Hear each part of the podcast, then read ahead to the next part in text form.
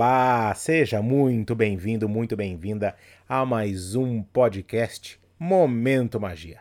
Eu sou Lucas Negrin e minha digníssima esposa Cris Flores, hoje ela não vai participar do nosso podcast porque eu vou contar uma história familiar. Pois é, uma história familiar baseada no olhar do empreendedorismo. Como eu, Lucas, me tornei empreendedor, por que, que eu me tornei empreendedor, qual a minha percepção em relação a tudo isso. Mas antes eu tenho que contar uma pequena história da onde eu vim, como que foi a minha vida, minha infância até chegar nos dias de hoje. Pois bem, sou filho da Dona Tânia, do seu Willi e sou irmão da Ilênia. Então nós somos em quatro pessoas dentro da nossa família, do nosso núcleo familiar. E meu pai nunca foi empreendedor. Meu pai sempre trabalhou muito, sempre trabalhou é, para outras empresas, porém nunca nos faltou nada, pelo contrário, sempre tivemos tudo. Minha irmã e eu estudamos nos melhores colégios na cidade de Jundiaí, fizemos faculdade fora, enfim, é, fora da, da cidade de Jundiaí e tivemos muitas oportunidades, e então isso é, é um ponto muito positivo. Então, meus pais não eram empreendedores, mas trabalhavam muito para poder dar uma vida muito confortável para todos nós. Mas eu tive um exemplo muito forte na minha família, que é meu avô, por parte de mãe, e meu avô sempre foi um cara muito acima, muito à frente do seu tempo. Por quê? Porque lá atrás, o meu avô, em Jundiaí, ele foi um dos precursores, é, vivia na roça, vivia no famoso bairro do Traviú. Meu avô sempre foi um cara muito inquieto com as coisas, né? Meu avô era um cara muito trabalhador, ele, ele enxergava as coisas à frente do seu tempo, enxergava o que quase ninguém enxergava naquele momento e tomava as melhores decisões. Ele também tinha mais três irmãos e eles empreenderam. Eles sim foram os, os precursores, né? A família Peixoto em Jundiaí é uma família um tanto quanto conceituada, foram as pioneiras em, em vários segmentos. E meu avô tinha.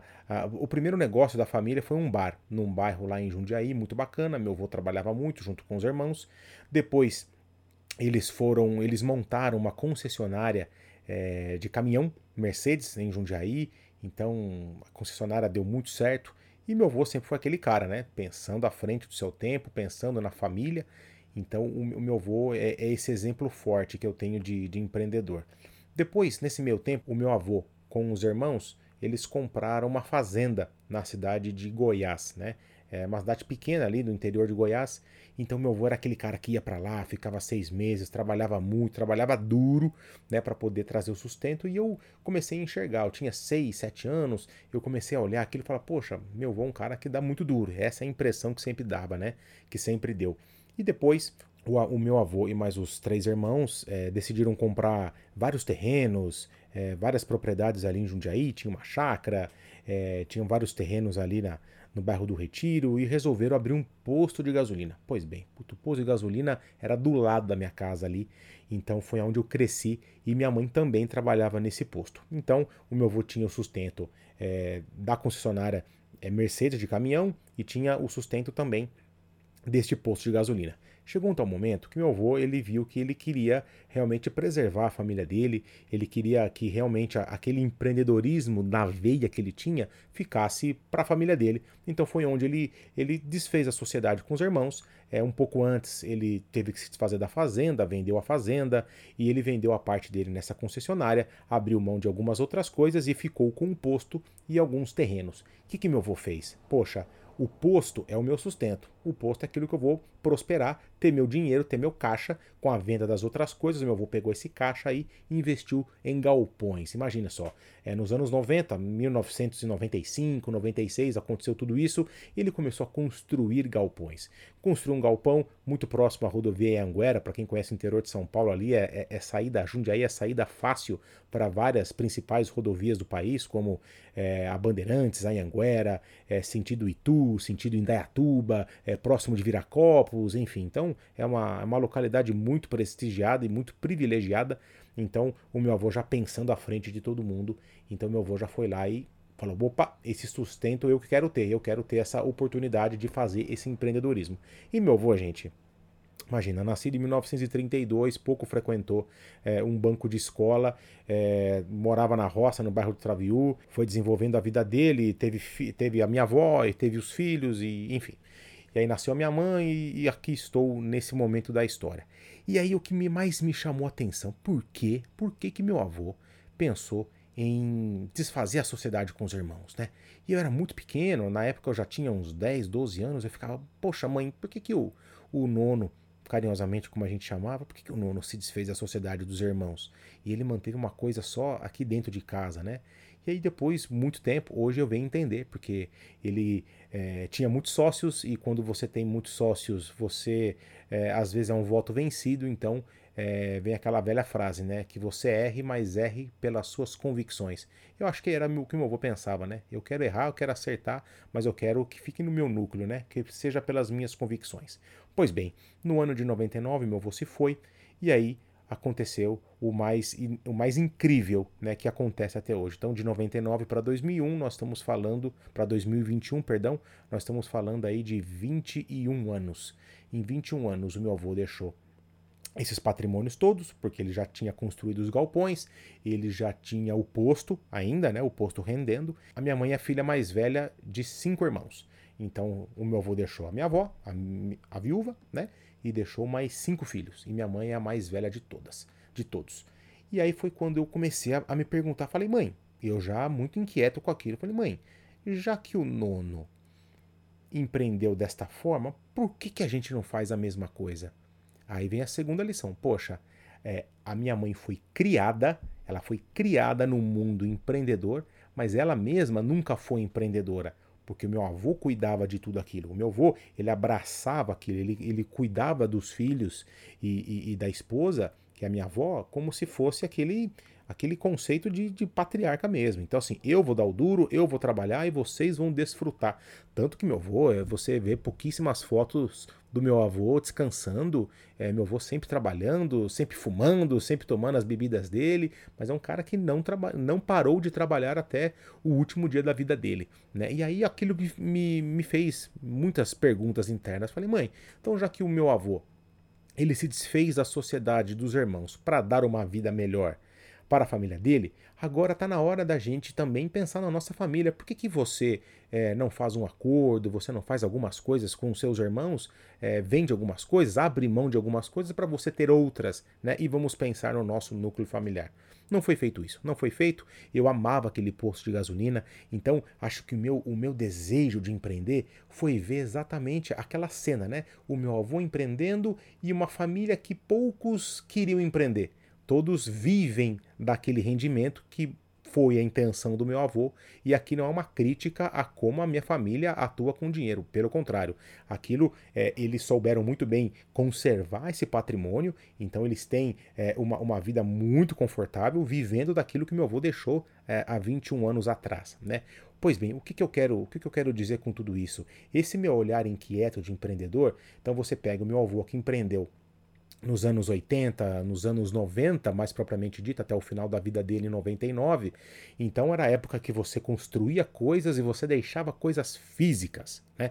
Você deixava legados físicos, que aquilo te dá uma renda, então você tem um, um, uma, certa, uma certa folga financeira, você tem um certo conforto financeiro.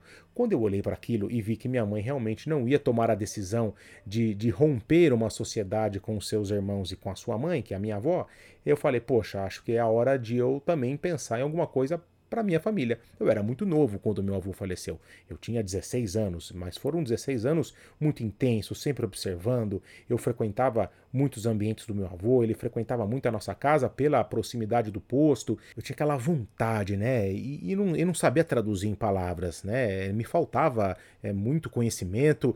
Eu sempre é, é, fui um cara que pouco perguntava, né? Mas eu, eu era inquieto, mas eu tinha às vezes um pouco de, de receio de perguntar algumas coisas. Mas depois que meu avô se foi, eu acho que ele me deixou o recado, né? Ele falou, poxa, então faça você mesmo, né? Então é, é, é, busque você, busque você o seu empreendedorismo, busque você aquilo que você é, te chama atenção, o que você gostaria de fazer.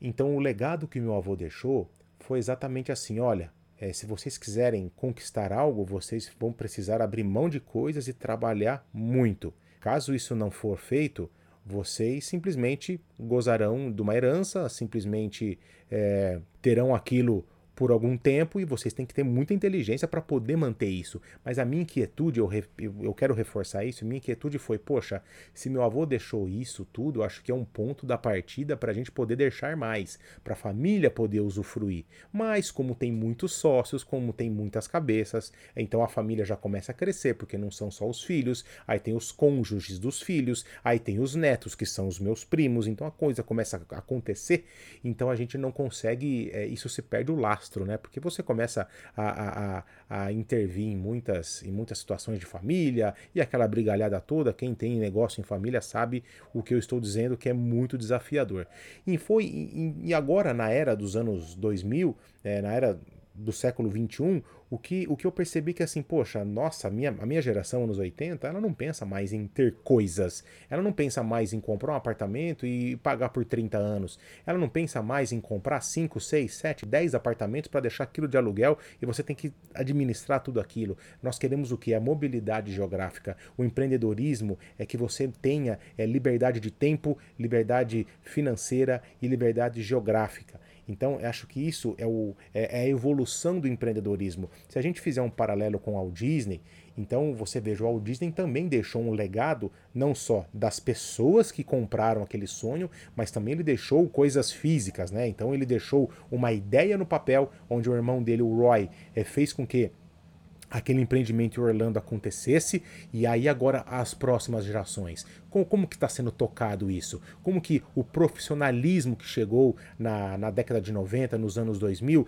é, incorporou a Disney, ainda mais o legado deixado pelo Walt Disney, é, foi aquele fio, o novelo de lã, né? Puxaram o novelo de lã e aí construíram um, um império. Porque o que aconteceu? A Disney virou é, não só é, parques temáticos, ela virou filme, ela virou inúmeras empresas. Pode ter certeza que o jeito de empreender do Walt Disney foi apenas o fio do novelo para o jeito de se empreender hoje. Então se pensa muito em coisas online, é, veja as plataformas streaming dos, dos filmes, então você compra é, a Disney, você compra um aplicativo, então você consegue escalar o seu negócio. Na, na época dele, como que ele ia escalar parques, né? Ele tem que fazer muitos parques para poder escalar esse negócio. Então é mais desprendimento de dinheiro, você precisa de terras, você precisa de um monte de coisa. E hoje já não temos mais esse espaço, né? esse tipo de empreendedorismo. Você compra terras, você é, construir coisas para que isso te torne uma renda passiva. Então hoje você quer uma mobilidade geográfica, você quer uma mobilidade de tempo e você quer ter é, uma escala para você poder aproveitar o hoje. Acho que foi isso o, o o que meu avô é, menos fez, né? Ele só trabalhou, trabalhou, trabalhou, trabalhou, trabalhou e não usufruiu daquilo que ele deixou. Então hoje nós temos a obrigação e temos mecanismos para empreender enquanto jovens, a gente poder desfrutar da nossa vida com uma certa independência financeira para quando chegarmos lá depois dos 70 anos, a gente realmente fala, poxa, olha que bacana, eu vivi muito bem, eu contribuí com as pessoas, eu deixei realmente um legado e agora eu estou tranquilo, eu tenho uma saúde saúde boa, vamos torcer para que a gente leve a nossa saúde até o final da vida, mas a gente já curtiu, a gente vem curtindo a nossa vida. A vida vem, vem mostrando para a gente que realmente ela é muito, ela é muito curta, né? Então a gente tem que fazer o máximo possível enquanto a gente tem saúde, enquanto a gente é jovem. Então, e aos poucos a gente incorporando isso, né? Então, a, eu acho que a nossa geração dos anos é, 80 tem a obrigação de deixar esse legado adiante, né? tem a obrigação de transformar aquilo que o, os nossos avós, vocês que estão nos ouvindo, que devem ter avós, que devem ter pessoas também que empreenderam na família ou tem um grande exemplo, fala, poxa, eu tenho que transformar isso de uma maneira diferente, mas sem perder a essência, né? Porque as pessoas lá atrás tiveram muita coragem. O Walt Disney teve muita coragem, o Abílio Diniz teve muita coragem.